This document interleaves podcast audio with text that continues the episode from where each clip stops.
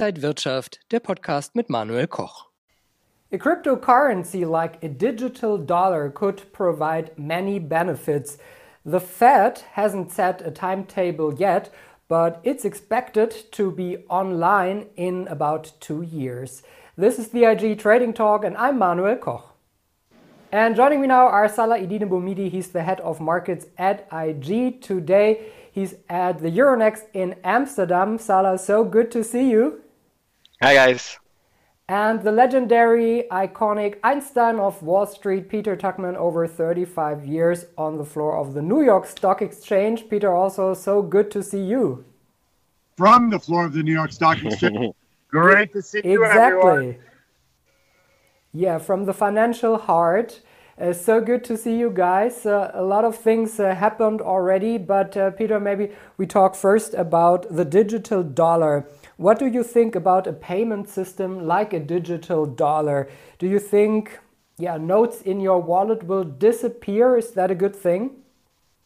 You know what? I mean, you know, for you know, for me, I've been a bit resistant of the whole digital space, and I think the digital dollar is surely a different uh, category than digital currency from as an investment crypto and whatnot.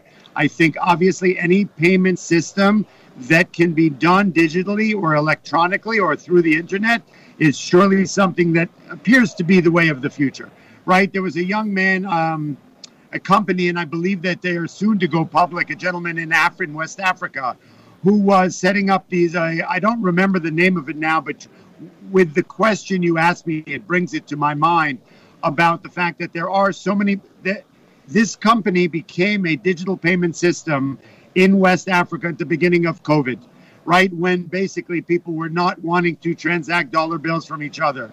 And that the outbreak in COVID, I believe it was like April, May of 2020, this young man started this digital payment system. It was very small at the time, but I believe it's now grown into a company that I believe is soon to go public.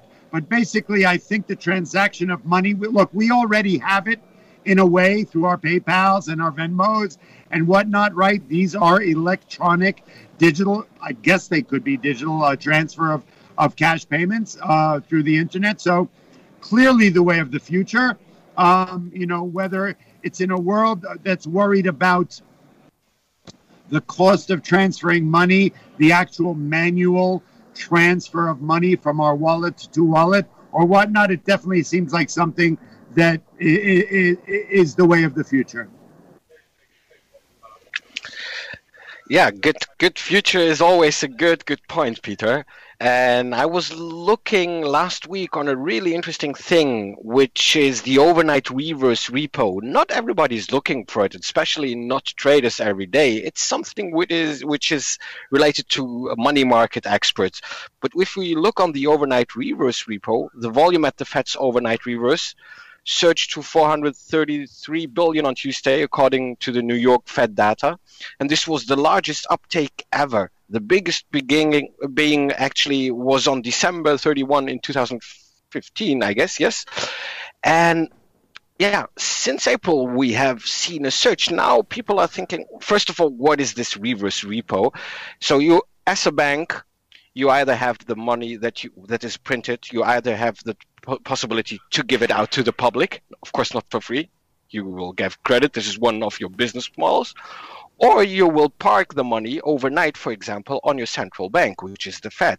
And normally speaking, to make a long story short, they just park or we see the surge, so they park a lot of money on the Fed, instant giving it out to the public. So what could be a factor or what is driving this? What is behind the scenes something that you could tell us maybe about this? So, look, you know, I'm not an economist, but I love the question because it really starts to make me think. You know, the three of us have been trying to analyze, you know, when will the market start reacting to all this stimulus? When will we see a recovery story? Why is there a bifurcation between where markets are and the economies are and whatnot? Where we were on February 12th when we had a robust balance sheet of the banks. Where are we now, right? And what a lot of people don't know about the banking system is it's the whole schedule. What what what is one of the business models of a bank? It's to lend money overnight, right? right. Banks, keep, banks have deposits on hand, right? They're called demand deposits. They keep a certain amount of money on hand overnight in case of a surge, in case of spending, whatever it may be. But and all that excess money, they always want money to be working for them. So whether they lend it to large institutions, whether they lend it internationally or what, obviously that's one of the business models. And the rate that they lend it at is called the discount rate, I believe. Right? Isn't that what that is called? Okay. So you are talking about something, and I love that about Salah. Salah's mind is always look, money never sleeps. Salah's mind sleeps.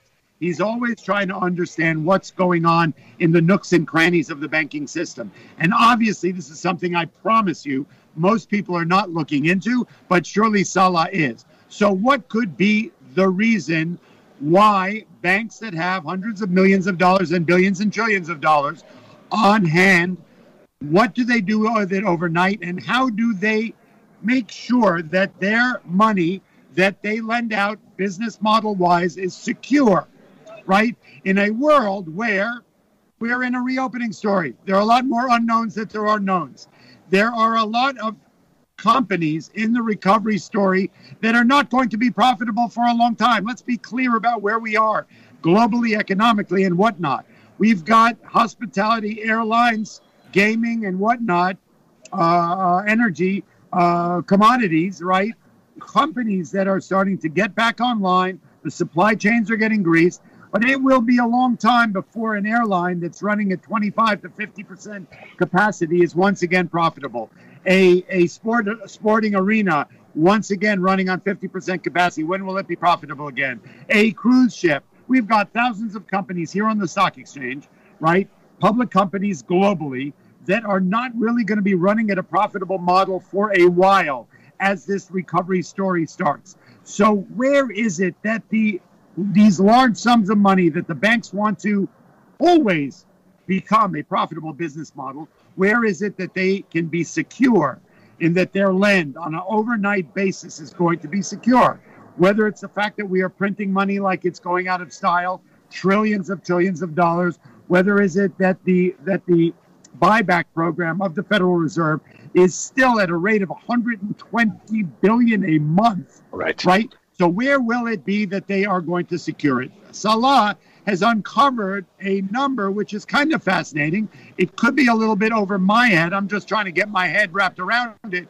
But what Salah is saying is that there is fear that lending it to the public sector in bulk, whether you're lending it to banks globally, whether you're lending it to institutions or whatnot to try and make money overnight, that is the discount window where banks will lend hundreds of millions and billions of dollars overnight for a small interest rate uh, sum are now choosing to park their money at the Federal Reserve for virtually a minimal amount of money. Now, let's be clear if you lend a trillion dollars and park a trillion dollars with the Federal Reserve overnight at a 0.001% interest rate, you are Correct. still making money. The question is, why would they be parking the money at a smaller rate than lending it to the public sector at a larger rate? And that would be the fact is that the security of the economic global situation, whether it's to do with the virus, the volatility in the vaccine, whether it's to do with the profitable business model of the reopening story, it's a it's it's something to definitely consider. We saw this in 2020, December 2020, when JP Morgan came out and said, you know what? I cannot predict the guidance going forward into this right. pandemic, whether when we are all going to be pro- profitable again. The bank's balance sheets are more robust than they've been for the last year. We right. are having a recovery story that seems okay. Unemployment, though getting better on a monthly basis, is still holding steady in the millions on a monthly basis. People have walked away from the employment story, right? So there are questions. When will the global economy really be a profitable model once again? And it seems clear that that level of security and wonder and anxiety by the central banks to park money at the Federal Reserve rather than give it to the public sector is definitely worth wondering what the future is going to bring. To make it clear, Peter, of course, I'm a technical analyst. I love to to analyze on a technical basis, but like you said and mentioned, it's always really important to look out of the box, looking on really important things that matter at the end Macro. And this will come macro, of course, and this will come definitely also be visible in technical analysis. So we are just supporting our readers, listeners to look forward and to check the markets and to have this in mind and in focus. You know what? I will say one thing. Sorry, I'm sure it's time for Manuel to say something. But look, we have seen now in the market over the last couple of weeks, we're going to talk about sell in May and go away. We're going to talk about where the markets are right now, basically trading at record highs or just a smidgen below that. But I think what the market has been doing for the last couple of weeks is kind of trying to figure out the directionality where it, what's the next step, right? Is the recovery story going to become one that's right. really robust, really robust, and like a slingshot going off into the stratosphere? Are we going to churn and burn here for a little while, trying to figure out what, where to put money, right, uh, uh, uh, from a technical point of view and whatnot? And I think for our audience who are looking at technical analysis, this look, we are no longer in a market that's just doing nothing but go up, right? We've seen some retracement. We saw some quite a severe sell-off in May, although it was very short-lived in the tech sector. But we are once again going to highlight, guys, that if you're a trader, if you're a long term investor, markets tell us that they go from the bottom left to the upper right. Long term investment wise, sell offs have been nothing more than a buying opportunity.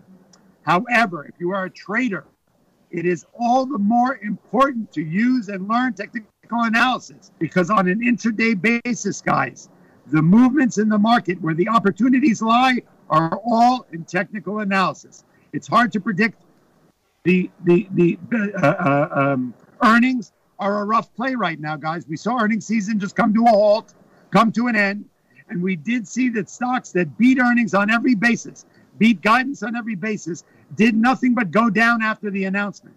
Right? For us as technical analysts, and I'm just a moderator, but for us, Salah, it's important to know that price action after earnings declaration is the most and technical analysis are the most important parts of this trading model to be addressed. Correct. Peter, another chapter of the reopening story is inflation. We also talked about it last time, but there is a key barometer, and this rose again in April and hit a 13 year high. I mean, there's there's so much money in the markets uh, spent for infrastructure. People got the checks uh, sent home. But do you feel that prices, consumer prices, are really go higher when you buy uh, groceries and uh, go shopping? You know what? I'm seeing it. Yes, there's no question about it. And it's you know what? Look, as once again, I'm not an economist, but I found this inflation story. I'm I I, I feel I am a I love to try and analyze why the market's doing what it's doing. And I also am fascinated by the media who will grab a hold of a of a, of a word. You know, we saw that last year when the when the yield curve inverted for for you know 23 minutes, and suddenly we were in recession mode. And then a couple of weeks ago, we saw the inflation story become the story of the moment. You know, in French, we call it le, le fruit de moment, the fruit of the moment. You know, it's what they're focusing on. And so inflation is the story of the day, right? However, and it, it did they did use that word to describe what happened in the tech sector a couple of weeks ago, right? Now, we did rebound from those lows and that sort of fear that the press was pumping and the media was pumping, you know, that this inflation story was going to really take this incredible rally that we've seen over the last 16 months and put a halt to it. Well, that was not, that was a mistake, right? It was a short term sell off. Now, not to say that I know what's going to happen in the near future, but it's clear the inflation story is real. Now, why is it real? Uh, stimulus checks have been sent out, they're coming to a halt.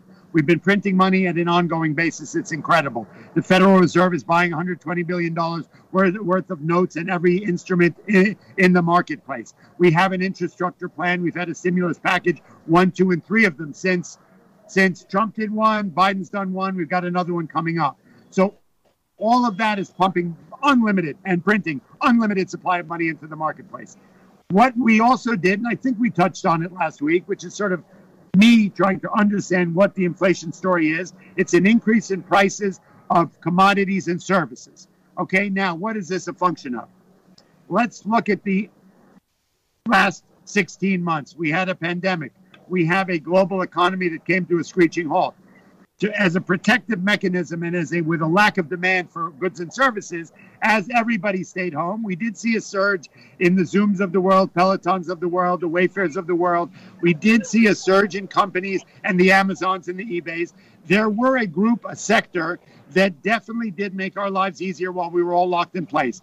That sector is now seeing a bit of a pause in their rally. But what we did see was so many companies that produce lumber, that produce cars, that produce all different other things come to a complete screeching halt that service the the hospitality sector, the the uh, travel sector, and whatnot. These companies basically came to a complete and utter halt for about a year, right? And as a protective mechanism against their business model, they had to really lay people off. They had to stop producing and offering these services and and and and and and, uh, and commodities. We are seeing the story, the, uh, the evolution of this pandemic story and the recovery story as the economies start to open up. Therefore, the demand for goods and services is going up.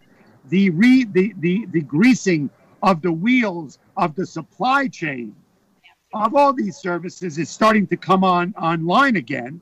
And it just doesn't happen like that. You just suddenly can't suddenly say, I need a million pounds of lumber, uh, a million sleeves of lumber. I need a million of this. I need a million of that. It just doesn't automatically happen. Start producing cars again. You know, this demand chain is a slow one to get online again.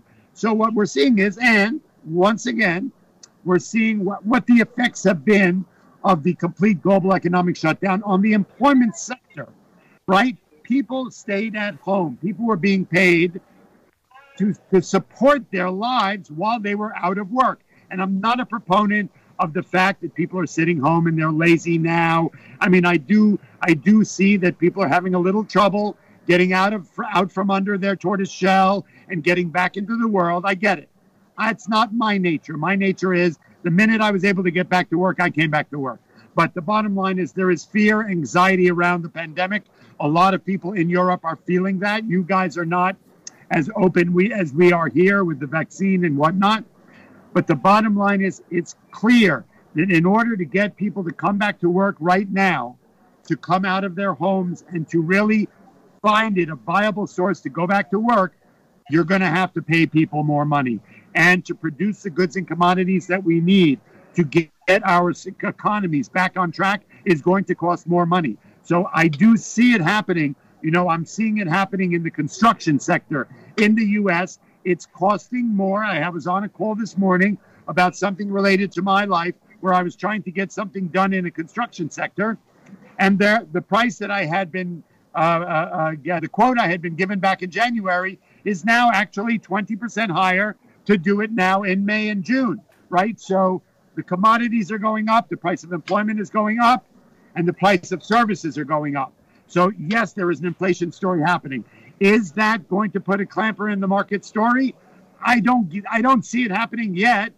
Is it something that is a forward-looking indicator and that we're going to start seeing it happen in September, affecting the market as it sort of trickles in to the nooks and crannies of the economy? Very possibly. I would imagine if you talk to economists, they're going to say, you know what, Peter, you actually don't know much about this. And once the inflation story unwinds and evolves, September comes along and people really are having to pay a lot more to get people to go back to work for lumber and services, for commodities, yes, it's going to have an effect on the market. For today, here in May, right now, where the market is, it's not having an effect. Maybe just let me add something. It's it's right now it's this inflation topic for me is a cluster of factors and variables. I mean, it's the same like interests are low still people can buy houses or are, interested in building houses, buying houses much more than before. The weather in soft commodities. Look, the weather this year in Europe, for example, till May, it was one of the coldest seasons. A lot of of, of our paprika crops in Spain, for example, they didn't have been good. So there are really other factors like in, in housing market, low interest is infecting, of course, or gives a huge positive impact for for building and buying houses, so for construction.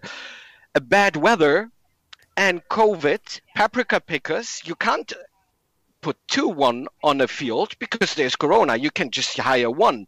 It takes more time. It it it spikes in prices. So just let me it, make it really short if we have good weather no corona this factors in price will decrease if interest rates will go higher people will not willing be so they are not willing to buy a house like before maybe so these are factors that can change and the ring and the Amsterdam uh, uh, ring is belling.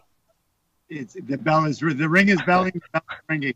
You know what? Thank you for saying that because that is actually a great explanation, and I had not really thought of that. The bottom line is that supply chain has been interrupted by COVID, right, and by weather. That's a big factor, and it's affected the commodity and the production of food and services. Right. right? Are absolutely right, and that just doesn't start right? Whether you're picking grapes for wine, whether you're picking paprika for peppers and, and whatnot, or you're picking vegetables for food and sustenance of the world's food situation, you cannot have six people working in a space that used to occupy only one and two during COVID. You are really got people who have been living at home and not being put back to work. And so that supply chain does not just happen when you ring a bell like they just did at the stock exchange. the, the, the horse race doesn't just start you've really got to get this. This takes a while to grease this engine. So I appreciate that. That is definitely a factor in the supply chain story and in the inflation story. Yeah, uh, thank you so much, uh, Salah, for, for your information.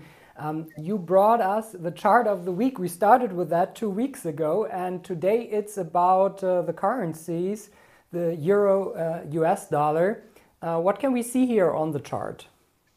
Yeah. By the way, our last chart of the week all was uh, a really good forward-looking trend continuation, which we can see right now. But let's move to euro. Actually, we see a small weakness in the dollar, but we are in really interesting now is the EMA 21, the moving average, exponential moving average in the euro dollar. And you see how technical analysis is working. Our lows that we have created in this new impulse wave since April, they already uh, they always tested the 21 moving average. What we do right now at uh, one one uh, dollar spot 21 uh, yeah and i think if we can hold here we can see a new impulse wave heading to the 23.6 fibonacci retracement. And if we can hold it i think the weakness in the dollar could we could uh, could last and we could see more impact on the euro. If uh, traders would participate on that you could do that with turbo 24 you have knockout levels on the on the buy and on the uh, uh, on the uh, short side. If i would consider to be long in this field i would rather take the technical analysis into uh, into focus. I would move my knockouts would be interesting for me at least around the 100 moving average, which is under one spot 20 and on the short side i would take of course the the high of uh, of 20 of, of the beginning of this year which is almost at yeah one spot 23.5 so yeah let's see if we will hold and create higher highs which would be the trend continuation of the euro or maybe we'll will not validate this trend, and then we could participate from from the short side. Can I? I would like to ask a question to Salah about the dollar uh, versus the euro and the effect on all of Mr. Biden's proposed stimulus package. The incredible printing of dollars here in the U.S. We're talking many, many trillions of dollars have been fluxed into the marketplace. Not some in infrastructure and soon to be more infrastructure, but in all the stimulus packages and everything there, printing money. The money has been given uh, for unemployment and whatnot for the year. Much of that on the price of the dollar relative to the euro. Is that what's putting weight on the dollar? So sorry, say it again, please. Is that I... is the you've got everyone behind you saying hi. I'm just curious what the what in Europe people's perception and they're obviously their trading standards of uh, of that trade, the dollar versus euro. It, how much of it is being affected by this incredible surge in stimulus and money printing and tre- and, tre- and the Federal Reserve buying 120 billion in, in instruments going forward, how much of this incredible stimulus package and money being pumped into the system is affecting the price of dollar euro? Uh, it, it still has effect, definitely, but I don't see any huge effect right now on it because if if we look on the dollar index, it's still holding the 90 spot area, which is really important. And I, I'm really interested in that because your question is really good. Why we don't see, I would expect a much greater effect on that. And this is still not coming. So the market is still uh, waiting on, on a completely validation of that fact, I think. You know, I, I, it is fascinating. We've talked about it, the three of us, for a year that normal economic uh, um, uh, normal economic effects of the of uh, of the yield curve, of inflation, of stimulus package would normally, in a normal world, have such a bigger effect on the dollar euro, on the markets themselves, on all of these instruments and the S&P 500. Yet we've just not seen it happen, and it is kind of baffling to think what is really supporting this here, right? Where you know there that we are we look we we're just we do have incredible volatility on an intraday basis, but net net net that this that who would have thought that we would be sitting here in May in the still in the midst of a pandemic and it still actually have no negative effect on the global markets. Correct. Crazy. Massive. Incredible. It's just incredible. And maybe crazy is the wrong word. Uh, it's fascinating because markets are, even if history history can play again, and you can see patterns from historical views. It's always curious. It always can have another effect and can be changeable. And this is fascinating on markets, and it's never boring. That's why we love it. That's why we are always students of the market, all three of us. forever. Exactly. Guys, so many topics today. I love it. Uh, I think a lot of uh, important information and a few things we have to just to wait and see where the markets go. So thank you so much, Salah Eddine Bouhmidi, the head of markets at IG, today from Amsterdam, and the legendary Einstein of Wall Street, Peter Tuchman, today from the floor of the New York Stock Exchange. Guys, thank you so much. Goedemiddag. Dankjewel. Goodbye. And thank you for watching. This was the IG Trading Talk. More information on IG.com. See you next time. Und wenn euch diese Sendung gefallen hat, dann abonniert gerne den Podcast von Inside Wirtschaft und gebt uns ein Like.